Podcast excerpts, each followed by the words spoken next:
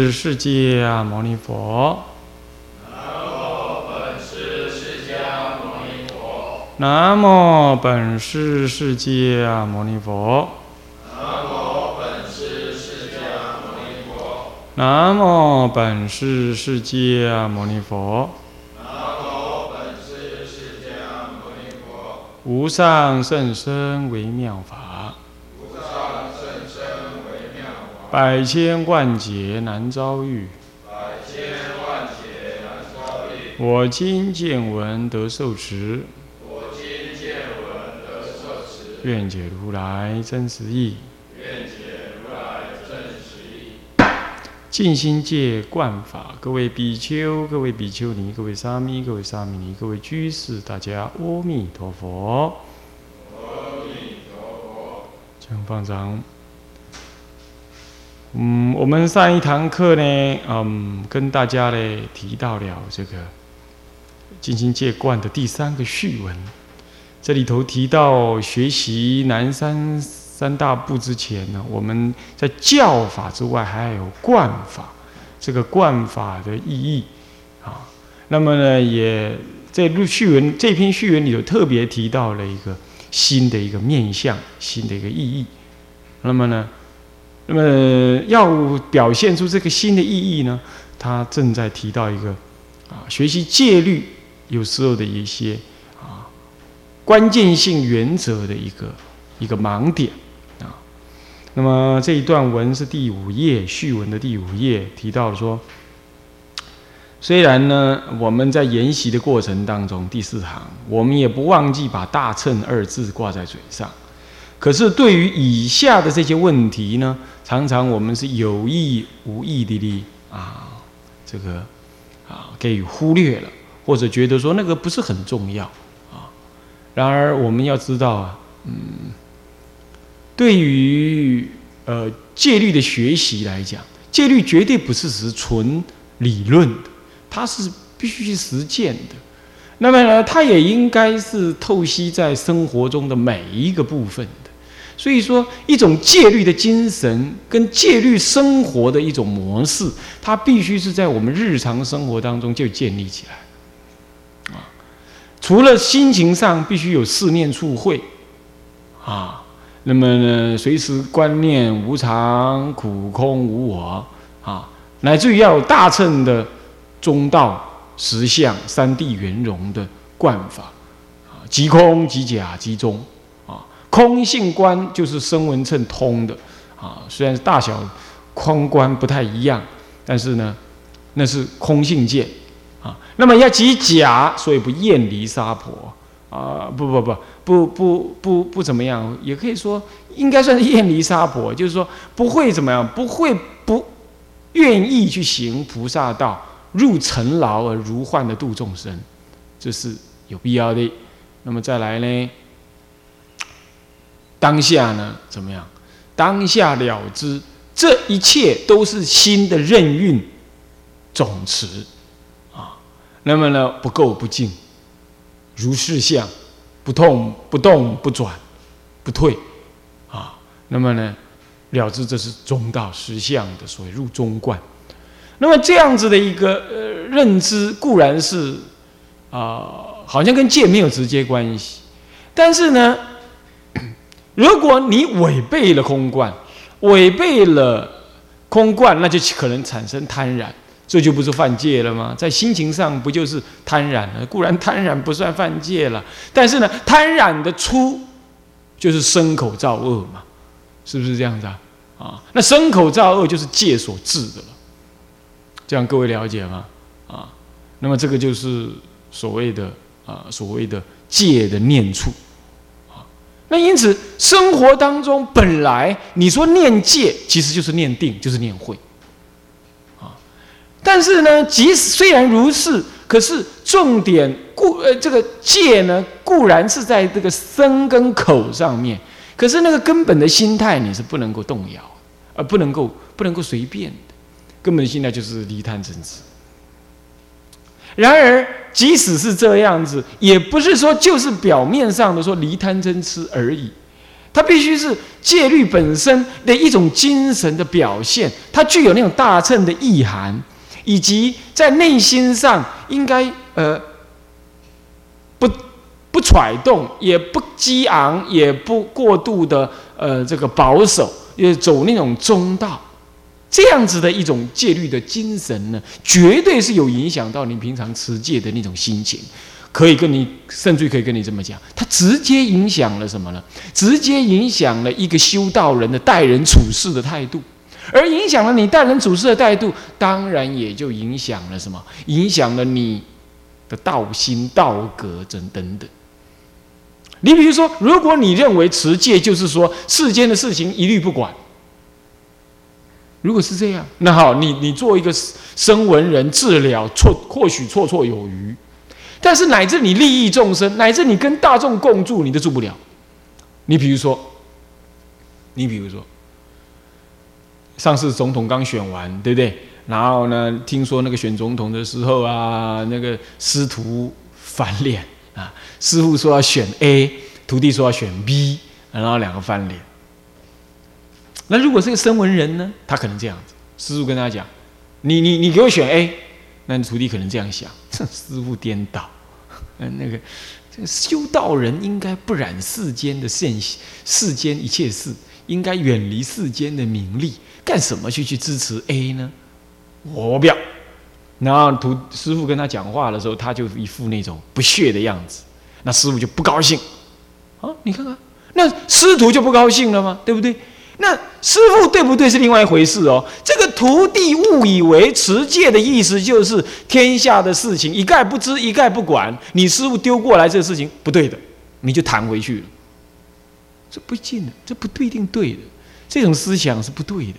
如果你戒律你的理解是这样啊，持戒呢当然不贪染世间名利，可是呢这是空观。可是呢，假观就是如幻的认知世间的那种所谓的现现起的因缘相，所以我应该去正视到底出家人应该怎么面对选总统这件事。可师傅压迫要要求我一定要选 A，我总觉得要求我选 A 好像不太对。但是如果对的又是什么？所以那个时候师傅跟我这样讲，我可能我可能没有立刻答应什么，但至少我不会反弹说师傅这样不合戒律。但是我会去想想了结果，我发现说，嗯，出家人应该什么人都不要去选。但是什么人都不要选，我不能跟师傅讲啊。我了解到空观当中还假，那个师傅本身可能不了解，像我想的那样，对一个出家人应该平等看待一切众生，不应该去选择谁好或谁不好。虽然我内心我有我的选择，可是不应该落入明确的这语句当中。那么怎么办呢？我应该在进入。中观来思维，比如说，啊，师傅这样也不一定有错了，他有他的立场。那么呢，这都是万法唯心，这一念具足法界性相，性相三千，三千性相了。那么师傅没有入空，不入假，所以他就执着什么呢？执着某个候选人好或不好。唉，那那那我呢？我既不要违背师傅的意思，那我也不要违背佛法的意思。那么他在我。全全寺庙的人都搭的那个九人座去选的话，我进去我就照我的意思做吧。他可能怎么样？他可能投个空票或怎么样？他尊重他自己对佛法的抉择，可是他也了解跟师傅的关系，更了解到师傅的为人其实就是这样，没有什么太恶，也没什么太善，就是这样。你看看，一个道人绝不见他人恶，也不见他人犯戒。你看。这就是一个戒律的正当的认知，然后你跟外在的世间，你就有这种适当的互动，你就不会老觉得别人犯戒，我这地方不如法，就不是这样。所以说，他是一个成熟的人格，成熟的身格，所以有了四念处观，有了有了有了三地圆融观，那么你看待这个世间，你还是学戒啊。你看到这世间就比较圆满，那么呢，当然有有好有坏，可是你不会那么那么样子的执着这个善恶好坏对错进退，你就没有这样了。所以各位一个正确的持戒观念，直接会影响了你持戒的态度，跟你跟人的关系。而影响你持戒的态度，影响了你跟人的关系，当然也就影响了你的修行喽。所以我们常常在枝微末节上讨论：哎呀。呃，那寺庙旁边有草，我可不可以拔？哎呀，这个这个这个这个煮饭菜，我可不可以煮？哎呀，我我睡在哪里？有没有怎么样怎么样？就是枝微末节当中呢，就去去斟酌，这个要不要斟酌？要啊，绝对要。可是你斟酌完了，如果你那个心没有开展成我刚刚说的那种全人格、全身格的话。那么你在这枝微末节上，你也不过冲着一个身口没有犯这样子的一个假名而已。你的意念还是颠倒的，你可能对境还是生迷的。我说过，这样子自立或许稍有所稍有所成，但是与人共住利他那是没有成就的。而我们今天明明就是要与人共住，明明我们就是在大乘佛法的环境底下，我们今天不利他，佛教就要灭亡。我告诉你。你不可能自己治疗生死的，尤其在台湾这种地方，一个民主的社会，你你不去利益弘扬佛法，佛教就没有空间萎缩，佛教灭亡，你自己也灭亡，是不是这样子啊？所以全身格的涵养绝对是必要的。然而，怎么涵养全身格？光在南山的戒的教相上去研究呢？明显的说，那只是教，没有观。必须要渗透那个观进进入我们的内心，这也就是我们学习南呃进行戒观的主要意涵。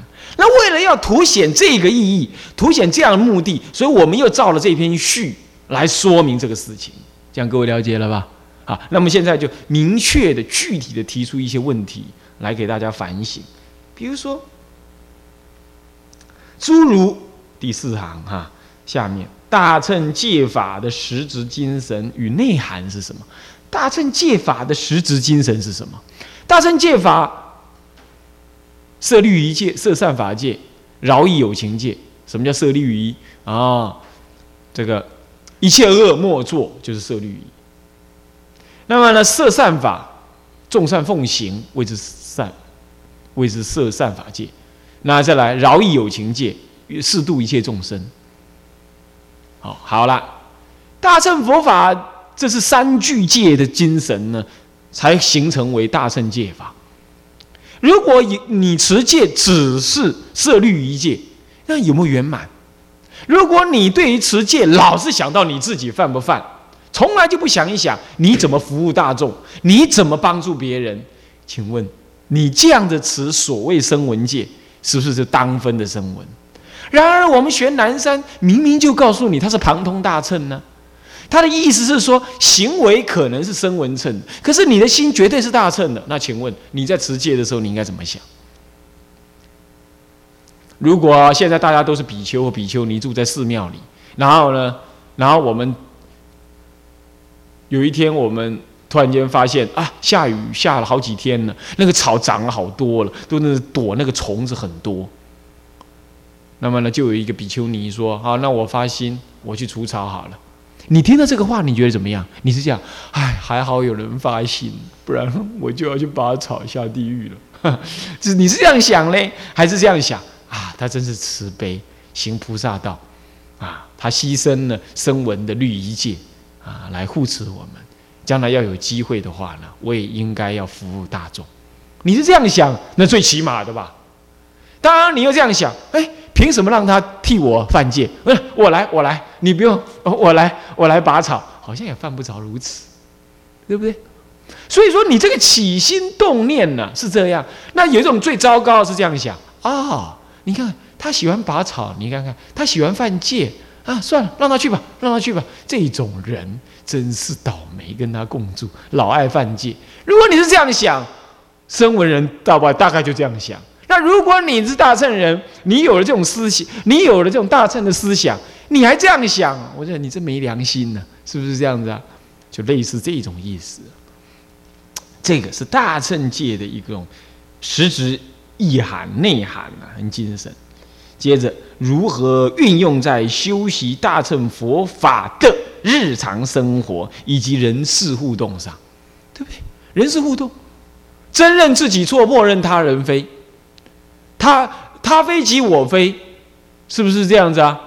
是不是？那我若见他人之非呀，我的非就在左，我非即在左；若见他人非，我非即在左，左就是旁边呢。我我已经我已经接近过失了。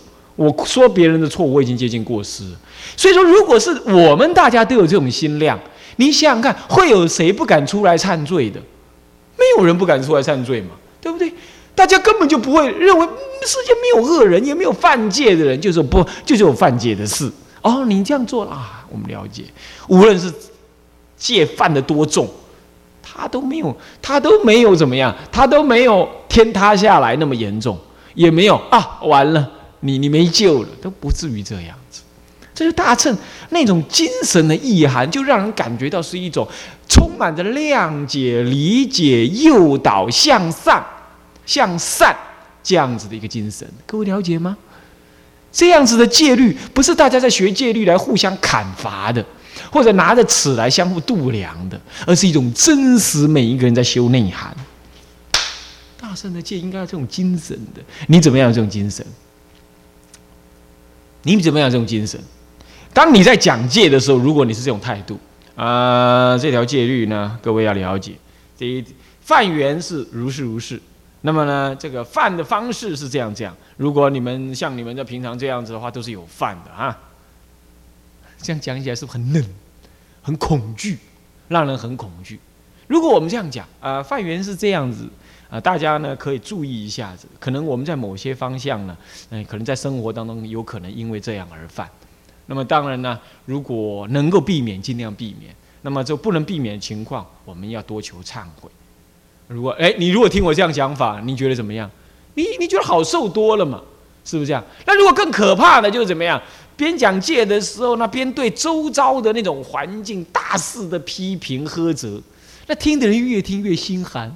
他可能首先这样想，可能你持戒很精严；第其次，可能一走出去就完了啊，再不然就怎么样？那那种那种感觉呀，对内可能你是傲慢，你会觉得啊，我们才是持戒，你们这些都犯了；对外，你可能会觉得一点都不敢踏出去那种感觉。注意啊！一个不敢踏出僧团的出家人，你说他能行什么菩萨道？是不是这样？他老觉得别的地方、任何地方都是犯戒的，一天到晚只想到那件事情。你说他怎么、什么跟众生和光同尘？怎么去体会众生的苦？是不是这样子？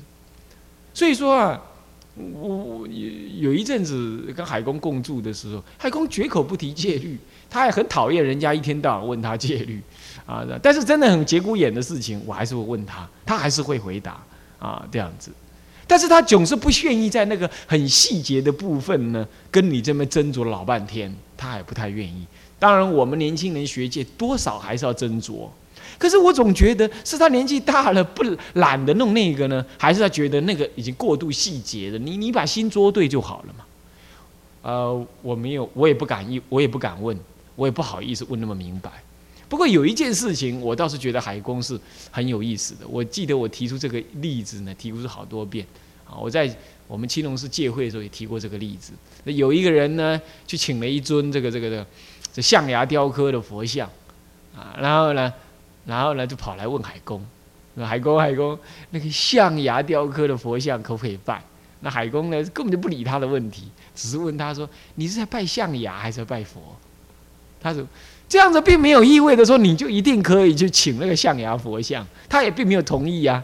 但是呢，他似乎是这样的：如果你已经有了一尊佛像了，你到底重点是什么？或许或许他的内涵是这样子。再来有一次，我又问他，我说：“海公，那个作词哈是很妙、很奥妙，也很好的。可是我们今天没有生团呢。那个时候我正在住山呢，啊，没有生团。”我就跟他讲，没有僧团，有些作词实在是很难持守。这就事实上来说，本来就这样嘛，对不对？你一个人住山，拜托，自主自食、恶处等等一大堆，你都要犯，是不是这样？乃至非食入聚了，还可以用意念的，那就算了。很多地方你简直是没办法。更何况有时候那个菜有青黄不接的时候，你还得自己到那个山上去采一些野菜来吃，那你不是怪生种？那像这一类的都是犯戒嘛？那这肯定是存在的。那我的意思是指的说，像这样子的作词就很难持，但是他不理会我的问题，他他就跟我讲，作词怎么不能持？作词的意思就是作意不要去犯戒，就是作词。他的解释很有意思啊，作意不要去犯戒。我想我们在讲戒的时候，作意不要去犯戒，谓之为作词，这种概念当然应该提倡，但是绝不足以拿来代替你的作词的全部，是吧？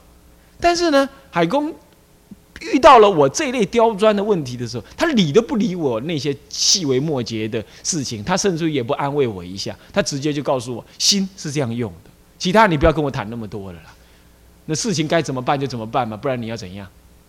我想他的意思是这样，各位这样了解吗？我想一个大乘人呐，一个大乘人，核心的事情要先抓住，那么细节的事情犯犯犯就犯嘛，不然怎么样嘛？你不能够不能怎么样？当然这个话也不能想成说就无惭无愧的犯，不是这个意思，而是说你应该有你的准则。当你把心抓住了之后，很多的事情，即使是不能够一下子那么圆满，但你也知道该怎么处理跟怎么安置你的心了。我想重点更在这里。这好几次跟后来跟他生活了两三年了，就看着他亲近他，很多事情他不说，他只是做，那你就可以感受到，确实有他不管那么多枝微末节、单刀直入的地方。而这个，我们不敢说，就是所谓的大乘佛法的什么呢？日常生活以及人际互动的原则，唯一原则，但绝对是可以值得你参考的，绝对可以值得你参考。你看以前的禅宗的人，他们或许持戒没有像我们研究戒律这么样严谨，但是他仍然洒脱，他仍然做脱力王，他仍然能够。乃至于一念往生极乐，他仍然有这样的效益，可见呢，可见心地法门的掌握啊，应该以应该可以说是很重要的一件事。对不起，我并没有说心地法门可以取代戒相上的持守，我一直是，我一直是，我未来也将是坚持一个戒律的形式主义，绝对不可以轻易的给予放松的这种态度。然而。大乘佛法应该在形式主义之外，还有所谓的精神意涵。各位这样了解吗？形式主义听得懂吗？就是注重戒相的持守、开遮持饭等等，在计算、在注意啊，在在在在在在在很精细的在啊在啊在防止啊这戒相上的违犯这件事情上的重，你你你抓的这种这种这种核心在动作。这就叫做戒戒律的形式主义。那么呢，不去那么注重那么形式，只抓住犯戒的心，不要去犯；抓住那个心的用心，不要去犯。虽然戒相上有时候有点违思等等，那你也不会太去挂碍。时候到了就去忏悔而已。像这样叫做戒律的精神主义，重点在精神。但是常常我们今天是这样，是戒律的相。是没有的，但戒律的精神，它尤其没有。那这样他就说：“我这个是无挂碍，啊，酒肉穿肠过，佛祖心中坐。”那这就荒唐了。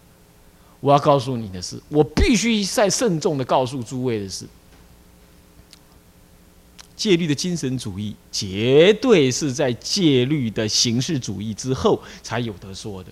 没有了戒律的形式，是不可能有戒律的精神的。各位这样了解吗？啊，所以戒律的形式绝对是必须要的。OK，这样子提出第一、第二个问题，第三个问题：南山律学要如何才能够被、才能够广泛而长久地被中国佛教所接受而实践？南山律学，如果说南山律学的研究，它是综合各部力的研究，今天都已经。而且还是中国祖师所创建的，啊，那么呢，他都不能被中国佛教所接受。那请问你难道还接受南传的吗？还接受那个藏传的吗？难道接受日本的吗？日本那个比较怪异的，日本没有已经没有比丘戒了，你知道它叫做什么？天台十戒，他就把十善经过改装，啊，叫做天台十戒。据说他们的出家人也受天台十大戒条，哇，漏啊，啊，那变圣经的十戒去，啊，那戒律被改成这样，那些实在是没辙。日本人有这样，这有一本叫做《戒学纲要》的书呢，是日本的律宗门下的在家人写的，厚厚的一大本，就提到这个观念，那真的简直是太荒唐，是吧？能够自己重新整编出什么天台十戒，有这种概念，他们叫做大乘戒，哇喽！他们整合声闻，那也不说那叫菩萨戒啊，那么就说是叫大乘戒法啊，那是这个，我想那样形式把人家改成这样了哈，你再跟我谈什么什么精神，我没办法跟你谈了。好，我想这个。这个女众三百四十八，男众二百五，这个是不能够改易的啊，不能改易的啊，形式主义还是不能随便的改易啊。OK，这个是这个是所谓的嗯南山律啊怎么样？所以我们没办法是接受其他地方。如果我们不能够接受属于中国传统的南山律学，你说你今后中国佛教能够接受什么律学？有人大言不惭呢，说我为什么要相信南山？我为什么不研究其他各部律？